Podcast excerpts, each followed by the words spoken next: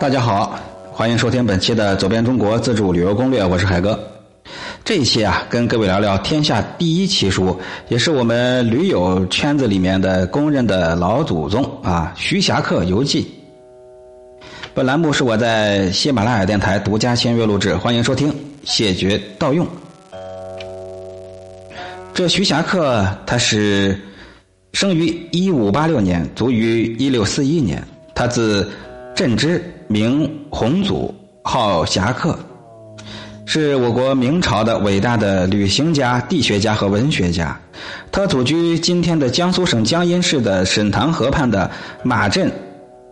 他世代书香门第，自幼好读史地、探险和游记等书籍，热爱祖国的河山，立志远游。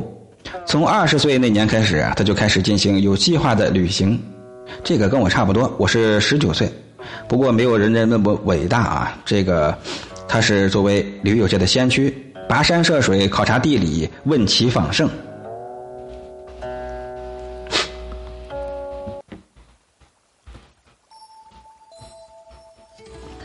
在他出行的期间，他五次被盗，有四次绝粮，与风雨为伍，云雾作伴，非常的艰辛。前后历时了三十四年，足迹遍及大半个中国，包括今天的北京、天津、上海、江苏、浙江、山东、河北、山西、陕西、河南、安徽、江西、福建、湖南、湖北、广东、广西，以及云贵等省市，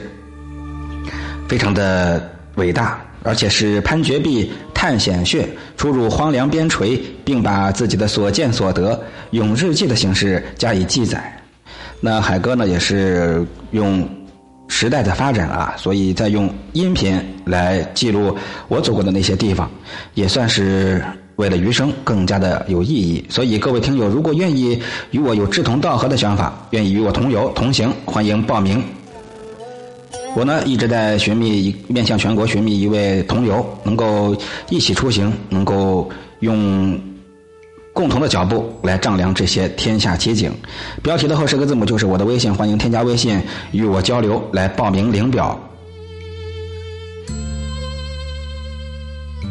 徐霞客在他的日记里面不仅描述地理风物，而且是究其原委，进行一个系统的考察，对山河、岩石、土质、水源、气候等进行科学的探索。特别是深入西南地区的一百多个洞穴，观察岩溶地貌，获得了丰硕的科研成果。这个呀，不仅是我国前无古人，而且比欧洲同类项目的研究还要早一二百年。他用毕生的心血、智慧和胆略写成二百多万字的游记，可惜呀，大多都散都散失了，仅存二十卷，大概六百六十余万字，大约有四分之一剩下了。嗯，然后由后人整理出版，成为举世闻名的《徐霞客游记》。这个游记啊，是世界上最早、最真实、最详细的关于石灰石岩溶地貌喀斯特的这个地理学著作，也是地质、地理、水文、植物等方面的一个珍贵文献，在世界科学史上也占有非常重要的地位，是中国学术史上的惊人创举。同时呢，游记啊，对当时的农业。手工业和风景名胜的演变，以及各地的风土人情，用优美的散文做了详细的记载，又是脍炙人口的科学文学作品。《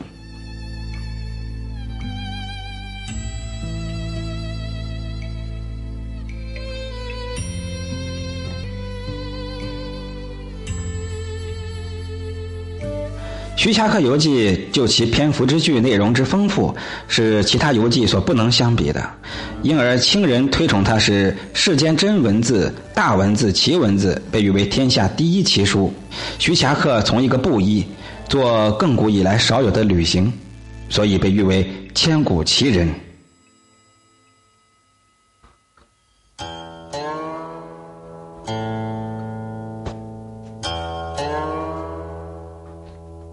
在江阴县的南商齐村有徐霞客故居晴山堂，这晴山堂是取四月晴和雨乍晴，南山当广转分明，取这样的意义。这里遍地都是江南名树佳卉，千姿百态，征土幽香。堂内陈列着徐霞客塑像，还有多种版本的徐霞客游记，以及关于他的历史文物资料。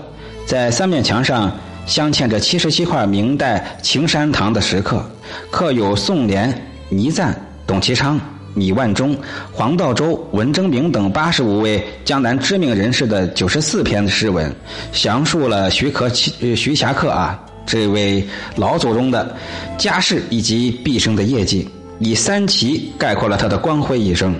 三奇就是奇人、奇文和奇迹。这些石刻不但是研究徐霞客的珍贵资料，而且在文学和书法上也都有很高的价值。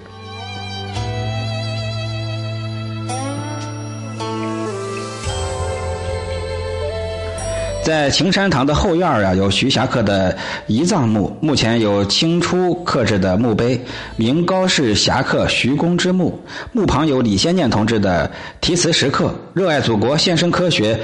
尊重实践。在南长旗村口有徐霞客当年外出与归来的必经之路圣水桥，桥侧有一个对联：曾有侠仙居北岔，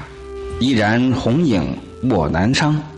在江阴市的中心广场呢，有一座高大的徐霞客全身塑像，他举目远望，面容坚毅，气度豪放，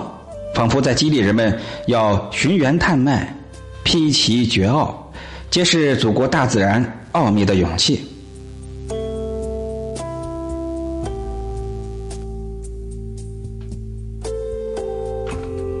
一九九二年，一座水榭亭阁错落、环境古朴优雅的侠客公园在马镇落成。园内影剧院可为游客放映徐霞客的有关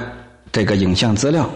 侠客公园与徐霞客故居、晴山堂、圣水桥等名胜古迹组成了徐霞客风景旅游区。在这个景区里，还将建成徐霞客当年到过的名山大川和名胜古迹的微缩景点，现已经建成了。那各位如果对旅游感兴趣，